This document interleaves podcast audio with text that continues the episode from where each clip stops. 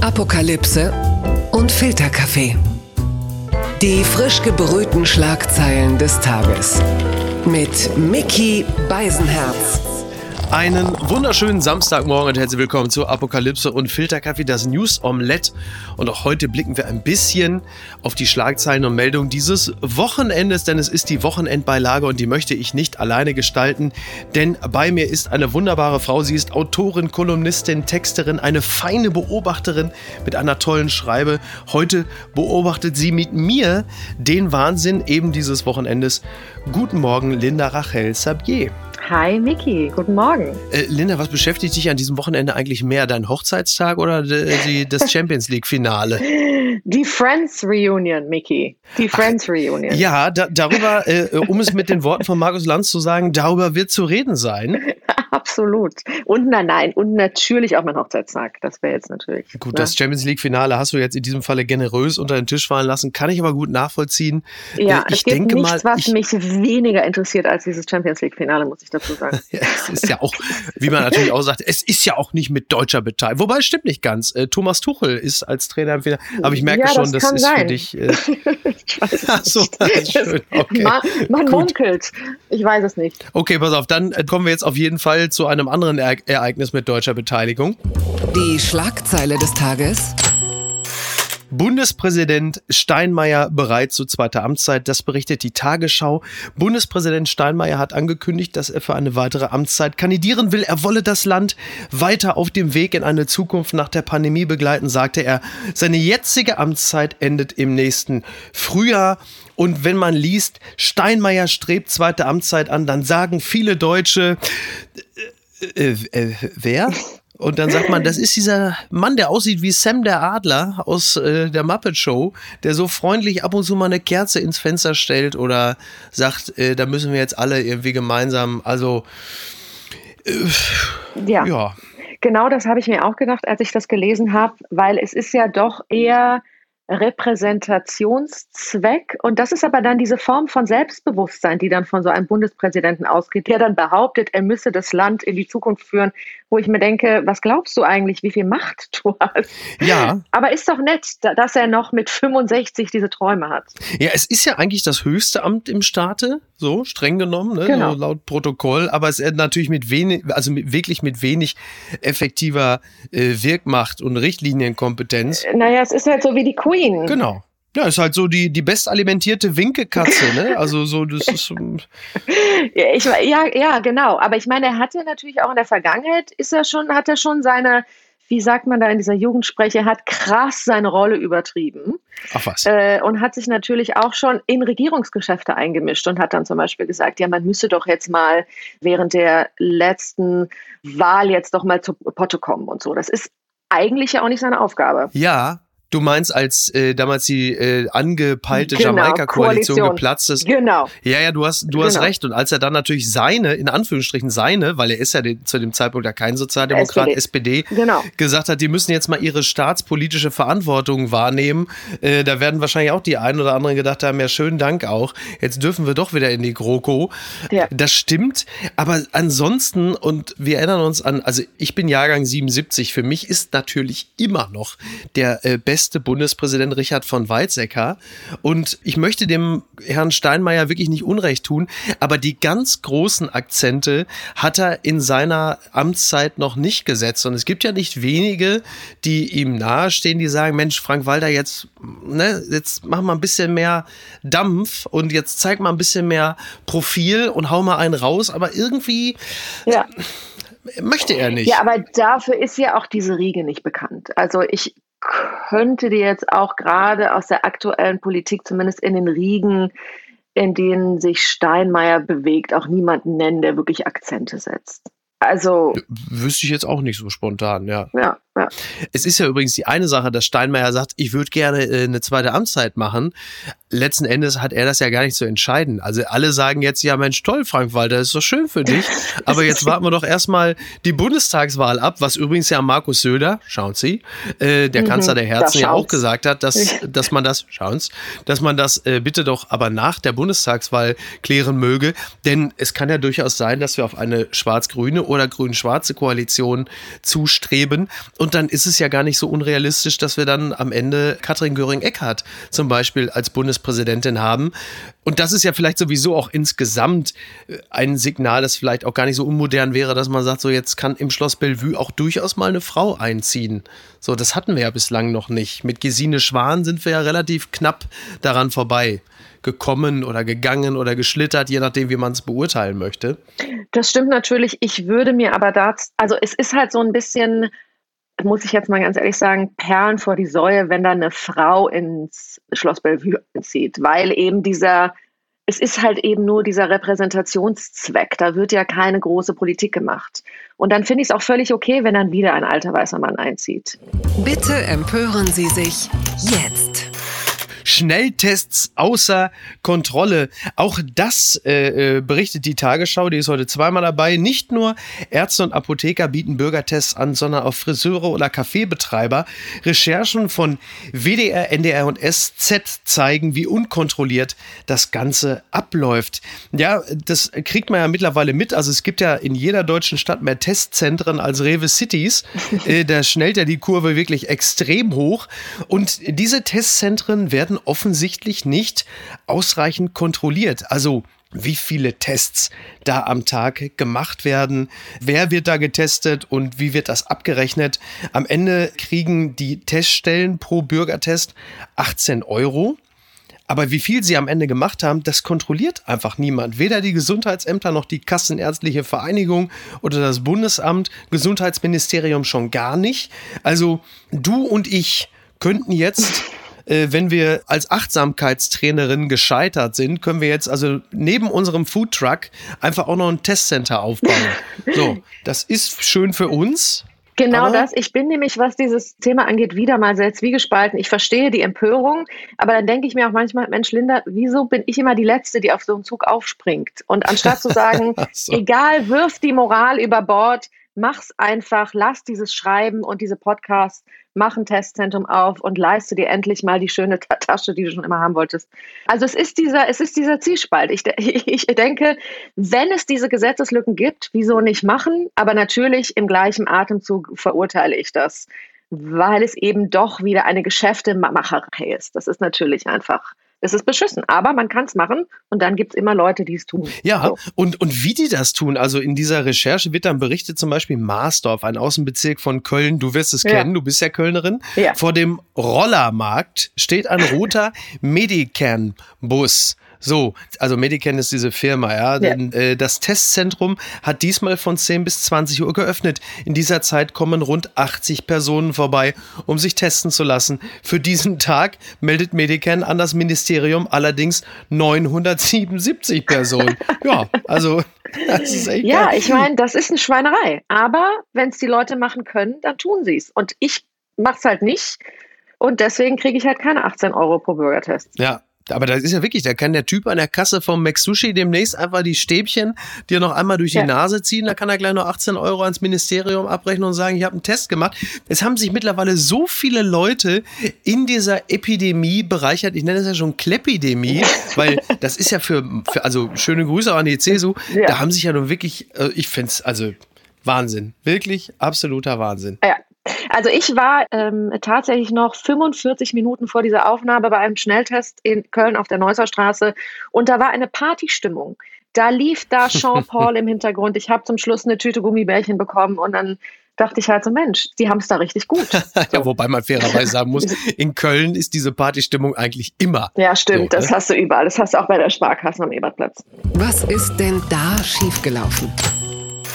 NTV berichtet, mehr als 1000 Sylt-Urlaubern droht Quarantäne. Zitat, darf kein zweites Ischgl geben. Zahlreiche Sylt-Urlauber werden in Kürze eine unangenehme Nachricht erhalten, weil mehrere Mitarbeiter von Restaurants, in denen sie zu Gast waren, infiziert sind, müssen sie womöglich in Quarantäne. Der Fall weckt Zweifel am Öffnungskonzept für Tourismusreligion. Äh, Tourismus, ja, wobei Tourismusreligion passt irgendwie auch. Auch ein sehr guter Versprecher. Wenn man, ja. wenn man bedenkt, wie heilig manchen Leuten dann wirklich äh, der Urlaub ist, Sylt oder von mir aus auch Norderney. Und ja, wenn jetzt uns jemand zuhört und äh, kürzlich auf Sylt in der Vogelkoje war oder im Restaurant Knurrhahn, dann kann man jetzt schon mal langsam äh, den Bekannten sagen, die nächsten 14 Tage wirst du mich vermutlich nicht sehen, denn ich muss in Quarantäne. Auf Sylt hängen die Poloshirts auf Halbmast. Ja, man hat dort jetzt also einen umfangreichen Corona-Fall ja, also auch selbst, selbst Sylt ist jetzt davon betroffen. Aber ist das denn jetzt so, dass die Leute in Sylt in Quarantäne müssen? Das hängt, glaube ich, ein bisschen davon ab, ob sie sich noch auf der Insel befinden ja. oder ob sie wie nicht wenige dieser Urlauber schon längst wieder zu Hause sind. Ja. So, man kriegt dann ja Post vom Gesundheitsamt und dann muss man sich dann halt in Quarantäne begeben, aber in dem Falle dann da, wo man gerade ist. Und das könnte natürlich, wenn die noch auf Sylt sind, bedeuten, du bleibst jetzt halt einfach da im Hotel ja. zur Post oder wo auch immer dann gerade ist. Eben. Ja, also auf die Gefahr hin, es mir mit der Segelschuh-Community zu verderben. Es ist halt so, wer Urlaub auf Sylt macht, der wird wahrscheinlich auch eine relativ angenehme Quarantäne in Hamburg haben. Und wer noch dort ist, wird es wahrscheinlich auch recht nett haben. Deswegen, ja. Ja. Ne? Also dein Mitleid hält sich in Grenzen, merke ich schon. Ja, äh, weil, genau. Also es wird ja, ja, nee, ich habe, also es hält sich wirklich in Grenzen, weil es wird ja auch oft gesagt, dass wir in der Pandemie im selben Boot sitzen. Das tun wir aber nicht. Wir sitzen eben nur im selben Ozean und es gibt Leute, die sitzen halt auf einer Yacht und es gibt Leute, die sitzen in einem Schlauchboot. Ne? Das ist äh, absolut, äh, absolut richtig. Ja, stimmt. So. Völlig. Hängt, also um diesen kleinen äh, sozialpolitischen Exkurs zu wagen, klar, also es hängt sehr stark von der Finanzkraft ab, wie du durch, nicht nur durch die Pandemie, sondern auch wirklich durch deine eigene Infektion kommst sogar. Ne? Also das spielt absolut. ja auch eine große Rolle. Äh, oder ob du es dir überhaupt holst. Also wenn du irgendwie äh, rumänischer Arbeiter im Tönnieswerk bist, hast du sicherlich eine größere Chance, dir eine Infektion zu holen, als wenn du jetzt, äh, ja, keine Ahnung, in äh, München Grünwald lebst, in der Villa. So. Genau das. Da ist dann auch so das sich extrahieren von der Gesellschaft etwas einfacher. Übrigens ganz bitter für die Urlauber ja auch, wenn du jetzt so ein Virus hast, dann hast du ja was, was mehrere hundert andere Leute ja auch haben. Das ist ja ganz bitter. Man hat es ja doch immer ganz gerne exklusiv Wer will das denn schon? Wer will denn das? Ne? Ja, das ist bitter. Schrecklich. Wobei schön wäre ja zumindest, wenn es jetzt demnächst eine Sylt-Mutante gäbe, ne? So, das wäre schon irgendwie aus? ganz schick. das Dekolleté kriegt Falten. Ach so. Die Filler so. lösen sich auf. Um Gottes Willen. Gottes ja, Willen. Nee, das kann man doch niemandem zumuten. Unterm Radar. Berliner Verfassungsschutz beobachtet KenFM, das berichtet der Tagesspiegel. Die Plattform von Ken Jebsen verbreite Verschwörungserzählungen, heißt es zur Begründung, das treibe die Radikalisierung von Querdenkern voran. Ja, als ich erst gelesen habe, Verschwörungserzählung, Antisemitismus, Verfassungsschutz, habe ich gedacht, es ginge schon wieder um Maßen. In diesem Falle geht es aber dann tatsächlich um Ken Jebsen. Und ich weiß, ich verfolge den, also im Gegensatz zum Verfassungsschutz verfolge ich den jetzt nicht so sehr. Wie ist es denn eigentlich jetzt um dessen Flucht aus Deutschland bestellt? Ja, also ich habe da ja natürlich auch als Jüdin noch mal ganz andere Fragen. Und da ist natürlich die Gefahr, es mir mit der Community rund um KenFM zu verscherzen sowieso nicht so groß, weil als Jüdin bin den ich ja sowieso schon im Fadenkreuz mit den Segelschuhen alle auf mich drauf. Aber ich frage mich, also was ich mich gefragt habe, ist, wieso springt denn der Verfassungsschutz so spät auf diesen Trend auf? Mhm. Das ist ja schon eigentlich ein 2019, 2020 Thema. Ja. Und dass die im, dieses Jahr, Mitte diesen Jahres sagen, wir könnten den nochmal beobachten, frage ich mich, Machen die da jetzt mit oder beobachten die den? Das muss man ja beim Verfassungsschutz auch immer fragen. Ne?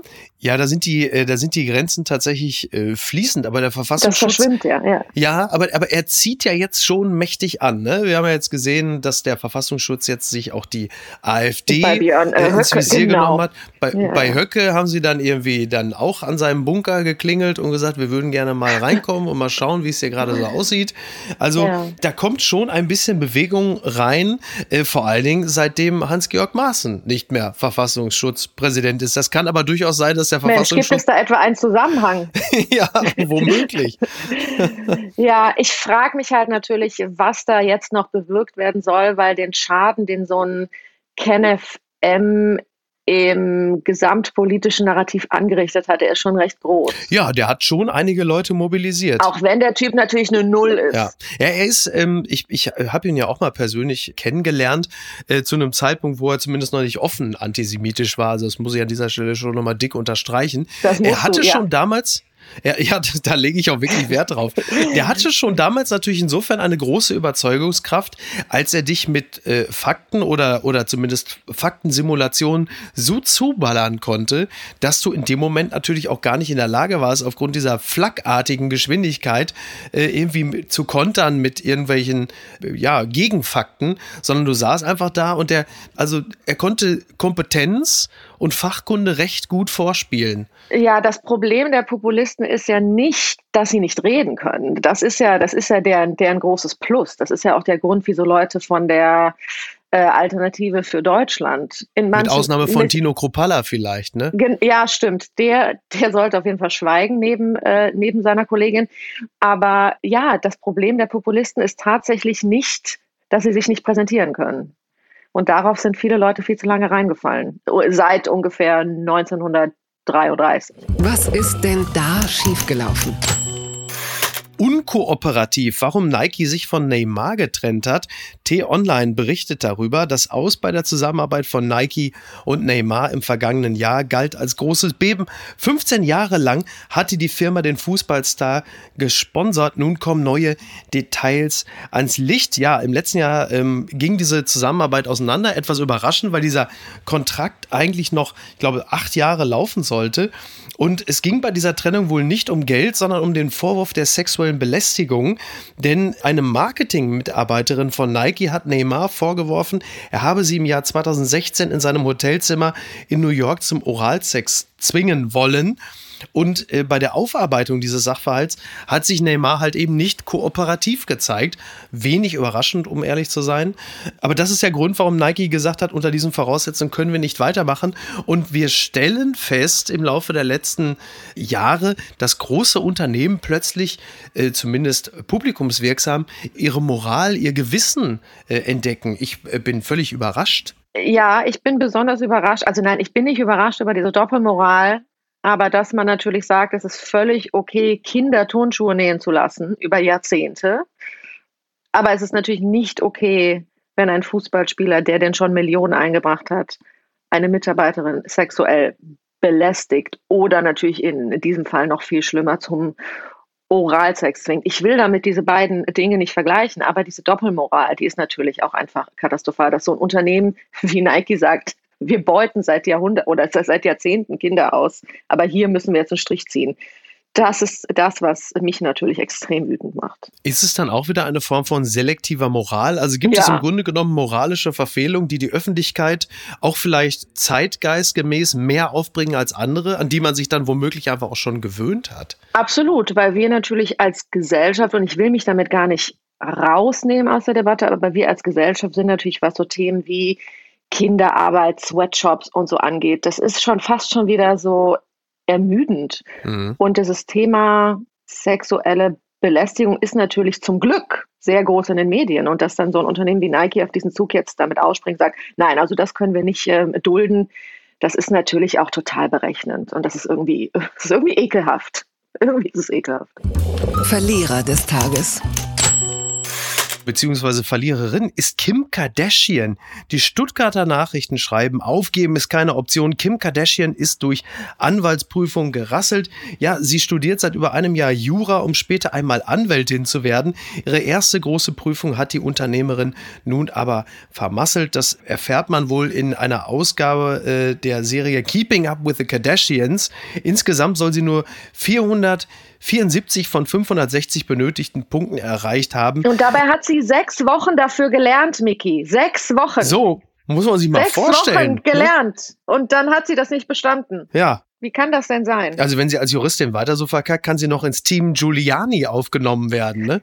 ja, stimmt. Im Gartencenter kann sie dann ihre Prozesse halten. Ja, zumal sie war ja wohl sowieso, sie hat ja sowieso schon irgendwie so eine gepamperte Version des Jurastudiums gemacht. So ein bisschen das nennt Fernuni und Babybar. Wie heißt das? Wie, wie heißt das? Babybar. Also ich weiß ja, dass Juristen müssen ja in den Staaten, das ist so vergleichbar zum Staatsexamen, das Bar-Exam und sie macht irgendeine Form von Studium, wo es so das Baby-Bar okay. gibt, also quasi eine Light-Version dieses Staatsexamens. Ah, verstehe. Aber was man sagen muss, und ich bin wirklich kein Kardashian-Fan, diese, diese, diese Leute machen mich wirklich aggressiv, aber sie hat sich im Rahmen von Kandidaten, die quasi im Todestrakt ähm, sitzen, hat sie sich schon sehr also hat, ist sie schon, ist sie schon ziemlich aktiv gewesen. Und das war auch der Grund, glaube ich, wie, oh Gott, jetzt weiß ich doch viel mehr darüber, als, als mir lieb ist. Das ist der Grund anscheinend, wieso sie überhaupt mit diesem Jurastudium oder was auch immer sie da macht, begonnen hat. Ja. Also es ist schon sehr löblich, aber dass sie nach sechs Wochen da durchgefallen ist, ich meine, ist jetzt auch nicht so überraschend. Nee, das, nicht. Ich, ich war übrigens ehrlicherweise sogar fast ein bisschen erstaunt, weil 474 von 560 ist ja jetzt äh, Ne? Also hat sie ja nun mehr als zwei Drittel geschafft. Eben, da muss man sagen, Kim, das Glas ist halb voll. So, bitte. Ne? ne? Ja. Also. Ich habe schon gedacht, so eine Rumpeljuristin mit dem Hang, Millionen für Schwachsinn auszugeben, die könnte doch unsere Verkehrsministerin werden, wenn man das so genau nimmt. Ne? Aber fährt die Zug? fährt Andi Scheuer Zug? Ich glaube nicht. Wenn er, naja, wenn jemand dabei ist, der ihn dabei filmt oder fotografiert, macht er das sehr gerne. Das hat mich überrascht. Megadeth werfen Bassisten aus der Band, das berichtet der Spiegel. Die US-Rockband Megadeth hat sich von ihrem Mitbegründer Dave Ellefson getrennt. Man könne nicht weiter zusammenarbeiten, weil der Bassist eine Affäre gehabt habe. Also äh, ist es wohl so, dass eben dieser Dave Ellefson eine Affäre mit einer jungen Frau gehabt habe. Medienberichten zufolge hatte es sich um Textnachrichten und Online-Videochats gehandelt. Und äh, Dave Mustaine, der Kopf der Band, hat dann gesagt, also das, äh, also unter diesen Voraussetzungen äh, bei diesem angespannten Verhältnis ist eine gemeinsame Arbeit unmöglich geworden. Ich bin offen gestanden ein bisschen äh, überrascht, dass ein Rockmusiker wegen einer Affäre mit einer Frau aus der Band geschmissen wird. Andererseits Richie Sambora, der legendäre äh, Bass, äh, Gitarrist von Bon Jovi, wurde damals auch aus der Band geschmissen wegen äh, Sex und Drogen. Da habe ich gedacht, ihr seid eine Rockband, das ist doch euer Job, oder? Also was, was habe ich denn da falsch verstanden? Also ja, also ich muss gestehen, ich habe bis zu diesem Podcast nicht gewusst, dass es diese Band gibt. Es tut mir unglaublich leid bei allen Rock- und Metal-Fans. Was ich aber in diesem Zuge gelesen habe, war, dass anscheinend die Gerüchte ja kursierten, diese Frau sei minderjährig gewesen. Sie ist aber dementierte. Das habe ich in so einem Zusammenhang auch noch nicht gehört. Dass sie sagte, Moment, ich bin aber über 18 oder 21. Das ist wieder so ein Plot-Twist, den ich sehr witzig fand. Viel mehr kann ich dazu aber auch nicht sagen. Dave Mustaine ist wohl äh, für seine christliche Lebenseinstellung bekannt. Und das ist insofern dann so. so, dass er sagt, nein, also Leute, außer ehrlicher Sex, das ist für mich, äh, das kommt nicht in Frage. Übrigens möchte ich an dieser Stelle festhalten, also wir sind jetzt so in Minute 20 grob. Ja, du hast bereits also die, äh, die Segelschuh-Community, die Metal-Fraktion und die Antisemiten gegen dich aufgebracht. Ich also da ist wirklich. Personenschutz. oh, bitte nicht. Das gibt's doch gar nicht. Das Medienmagazin DWDL meldet, nach 18 Jahren ist Schluss. SWR beendet Pierre M. Krause Show. Neues Format geplant. Am 6. Juni wird die 616. und letzte Ausgabe der Late Night im Programm des Senders laufen.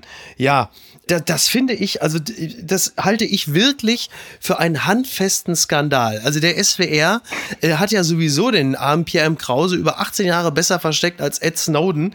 Und jetzt ja. äh, beenden sie diese Show, was, äh, so viel kann ich sagen, ähm, jetzt äh, etwas überraschend kam, auch äh, für den Host. Echt? Ja, nach 18 Jahren etwas zu beenden? Ja, naja, also es ist ja, äh, also ich halte Pierre M. Krause wirklich für einen der, der besten äh, Unterhalter Deutschlands. Distanz. Er wird ja immer so ein bisschen als der heimliche Nachfolger von Harald Schmidt gehandelt, äh, mit dem einzigen Sternchen, das ich gerne setzen würde, dass er, also was die menschliche Wärme und Empathie angeht, er da dem großen Vorbild aber einiges voraus hat. Und anstatt, dass man jetzt irgendwann sagt, so jetzt hol ihn doch endlich in die ARD, sagt man beim SWR, äh, sorry Pierre, äh, hier klopfen Nachwuchskräfte wie Andy Borg oder Tommy Gottschalk an die Studiotür. Da musst du jetzt auch mal langsam mal Platz machen als altgedienter Moderator. Aber die Frage ist natürlich, ist das überhaupt so von Vorteil, dann in die großen öffentlich-rechtlichen zu wechseln? Also ich meine, da ist ja auch die Historie an gut laufenden Unterhaltungsshows oder Late-Night-Shows, die kann man ja auch so ein bisschen an einer Hand abzählen. Und er hat es ja, ja immerhin, wenn auch ein bisschen hinterm Vorhang, die 18 Jahre lang geschafft beim SWR. Total, äh, total. Das, das, ist, das ist absolut richtig. Nein, nein, also der Wechsel in die großen Stationen, respektive ARD, ist jetzt nicht immer der ganz große Bringer. Da will ich mir jetzt übrigens nicht die eigene ARD-Karriere kaputt machen. In ungefähr zwei Wochen moderiere ich, die, Niki, äh, die, halt moderiere ich den Sportclub in der ARD nach, der, nach den EM-Spielen. Aber es ist nicht das Alleinseligmachende. Ich finde das nur wirklich, ich finde es wirklich grotesk, weil Pierre so ein fantastischer Moderator ist und so gut, dass der SWR offen gestanden zu dämlich ist, äh, das zu pflegen und zu feiern, finde ich wirklich skandalös. Und ähm, das Lustige ist ja, wenn dann so Pressedienste wie DWDL und so anrufen und sagen, hört mal, was macht ihr denn da? Ihr setzt die Show ab, dann kommen die ja meistens um die Ecke und sagen, ja, äh, aber äh, da ist ein äh, so Stromberg mit, ja, aber äh, da ist ein neues Format geplant äh, im Herbst äh, kommt der große Knaller. Und jetzt bin auf ich YouTube. auf YouTube äh, so und ich bin wirklich gespannt, was die da im Herbst für eine neue Show mit Pierre M. Krause präsentieren. Das muss ja ein richtiger Knaller ja. sein. Da sind wir alle richtig gespannt. Ganz ich, toll. Also, ja. naja. Aber bitte an der Stelle Piers äh, Kurzstrecke gucken. Das ist äh, wirklich absolut sehenswert und das alleine äh, ist für mich schon Fernsehpreisverdächtig. Also, naja, wir werden Pierre an anderer Stelle wiedersehen und äh, now more than ever, sagt man ja gerne immer bei so Slogans in Corona-Zeiten. Stimmt. Und jetzt kommen wir zu dem Thema, was du schon am Anfang angerissen hast. Es ist ja ein Endlich! Herzensanliegen. Äh, ja. Papala Paparazzi. Der Stern in Gestalt der wunderbaren Luisa Schwebel schreibt, zum ersten Mal seit Serienende treffen sich die Friends-Stars um Jennifer Aniston für eine Reunion-Show. Als Fan kann man da nur flehen, bitte versaut es nicht. Ja, und das, ähm, was Luisa Schwebel da ja, fast flehentlich schreibt, das gilt natürlich für uns alle, die wir mit dieser Show äh, groß geworden sind. Und es ist ja also Friends Reunion, alles kommt zurück, ne? Sex and the City, Gary verliebt sich in ihrem Pfleger, Mr. Big hat einen Termin wegen Impfgruppe 1, Buffalos kommen zurück, Nintendo äh, und jetzt halt eben auch die Friends Reunion. Hast du den Trailer davon gesehen?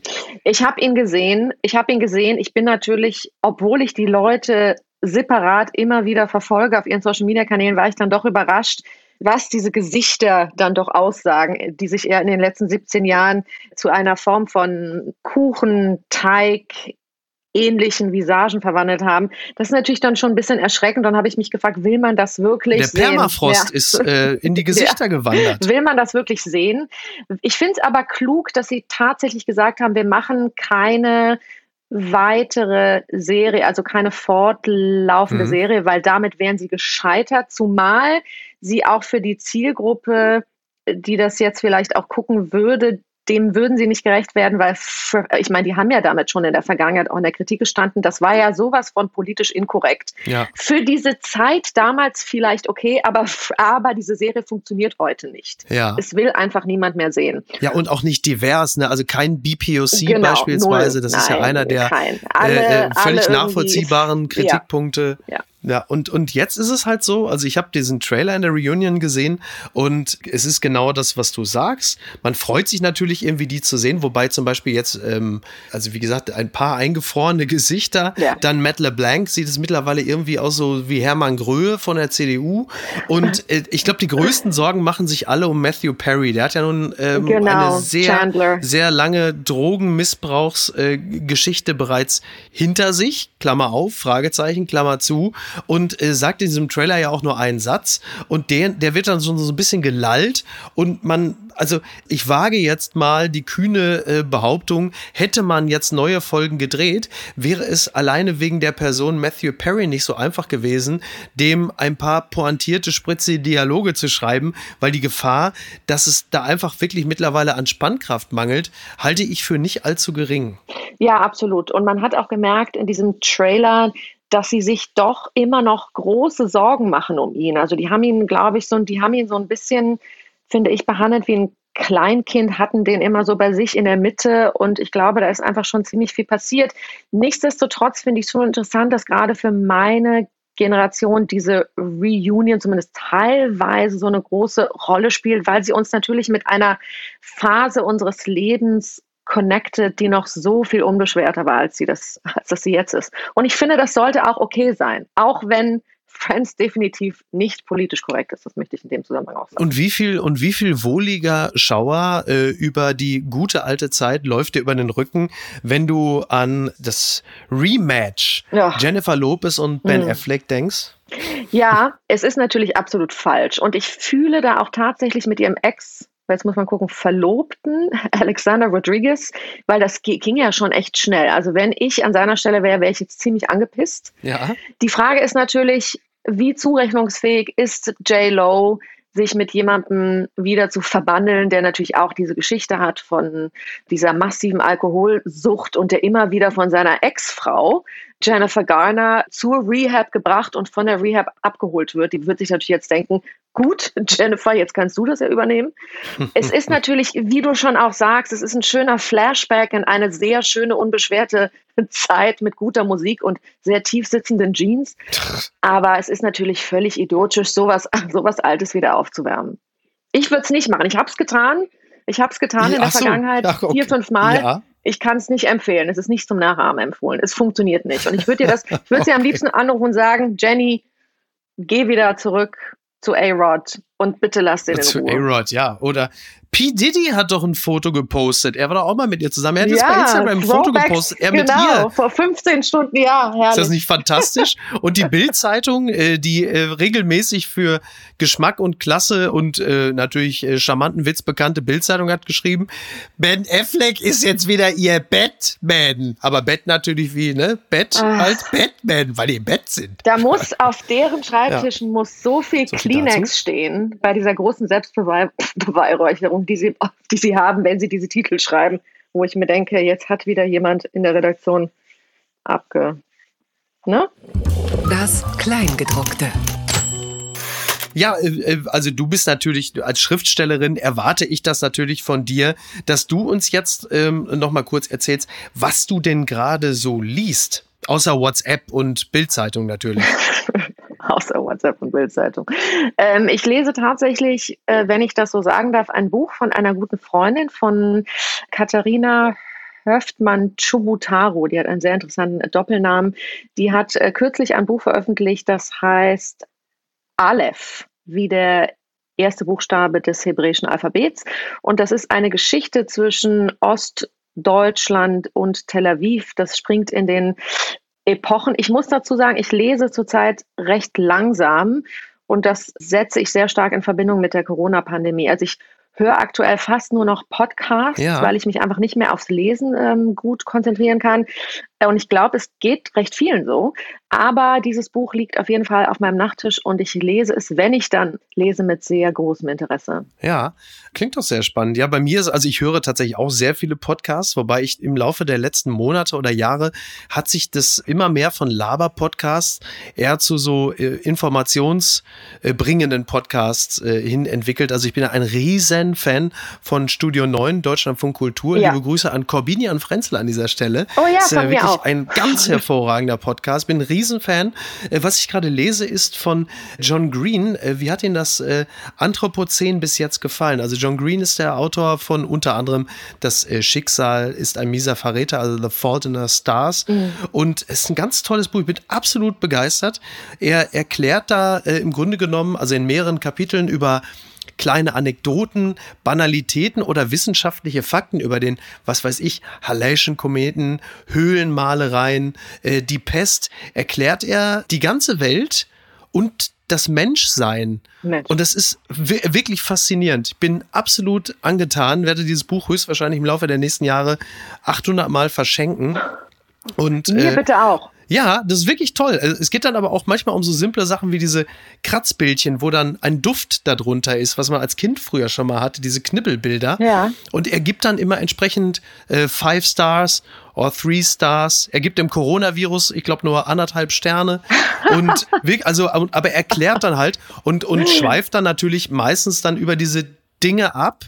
Und das ist wirklich, wirklich ganz toll. Wirklich, ich bin völlig also begeistert. John Green. Also, genau. The, The Anthropocene uh, Reviewed heißt es. Und ganz toll. Okay. Große Empfehlung. Äh, ist notiert. Ich habe tatsächlich noch, obwohl du mich gar nicht gefragt hast, möchte ich auch noch mal einen Podcast empfehlen. Also jetzt mal abgesehen natürlich von deinem, ja, ja. ist der Okay America Podcast von der ähm, Zeit. Der ist wirklich fantastisch. Also wer okay. auch mal so ein bisschen verstehen will, wie das alles funktioniert und was das auch alles mit dem globalen Geschehen ähm, zu tun hat, der ist auf jeden Fall mit dem Podcast sehr, sehr, sehr gut bedient. Okay, wirklich, sehr gut. Wirklich okay, America Podcast. wird auch ja. notiert. Siehst du, da haben die Leute doch. Zeit. Und der, und der geht aber nicht neun Stunden am Stück, sondern der ist dann, also Nein, der geht von der Zeit auch mal kürzer? Es ist nicht vom Zeit, ja, ja, der geht, der geht äh, weiß ich nicht, so meistens so 50 Minuten. Und ist wirklich ja, wahnsinnig ist informativ. Und ich finde es so schön, wenn man einen Podcast hört oder ein Buch liest und danach klüger ist ja. als noch zuvor. Finde, das ist auf jeden Fall eine nette Sache. Und da haben wir doch an dieser Stelle heute auch noch unseren Bildungsauftrag erfüllt. Gerade so in der Oder? Schlusskurve, also auf den letzten Metern haben wir noch dafür gesorgt, dass die Leute das Gefühl haben, haben okay, das, ja. das, kann, man, kann man für diesen Podcast dann auch noch gelten lassen. Das ist so beruhigend. Äh, Miki, dass wir das geschafft haben. Ja gemeinschaftlich haben wir es hingekriegt. Liebe Linda, ich danke dir sehr. Ich danke dir. Äh, wir sind durch für heute. Mensch, es war mir ein Fest und das an meinem Hochzeitstag. Ja, eh, also schöner geht's doch nicht, oder? Ja. Ich, ich bin ja froh, dass du dir diese Zeit überhaupt genommen hast. Ja, natürlich. Ich widme mich auch jetzt wieder meinem Mann, nachdem ich mich jetzt dir gewidmet habe, an meinem Hochzeitstag widme ich mich jetzt einem anderen Mann. Ja, du hast ihm eine Stunde, du hast ihm doch im Grunde genommen jetzt eine, eine knappe eine Stunde. Stunde. Zeit gegeben, um in deiner Abwesenheit ja. den Raum entsprechend zu dekorieren, zu schmücken und ähm, sich selbst in die Torte hinein zu begeben. Ja, genau. Ja, das, ist, das ist, total Noah. Rosenblüten, Kerzen. das ist genau mein Dafür Mann. hast du ihn geheiratet. Dann bestell ihm bitte ganz dafür. liebe Grüße und gratuliere ihm auch das ganz herzlich von meiner Seite. Vielen, vielen Dank. Super. Ich habe zu danken. Bis bald. Ciao, gerne bitte. wieder. Sehr, sehr gerne. Mach's Ciao, gut. tschüss. Ciao. Apokalypse und Filtercafé ist eine Studio Bummens Produktion mit freundlicher Unterstützung der Florida Entertainment. Redaktion Niki Hassania. Produktion Laura Pohl. Ton und Schnitt Niki Franking. Neue Episoden gibt es jede Woche montags, mittwochs und freitags, überall, wo es Podcasts gibt. Stimme der Vernunft und unerreicht gute Sprecherin der Rubriken Bettina Rust.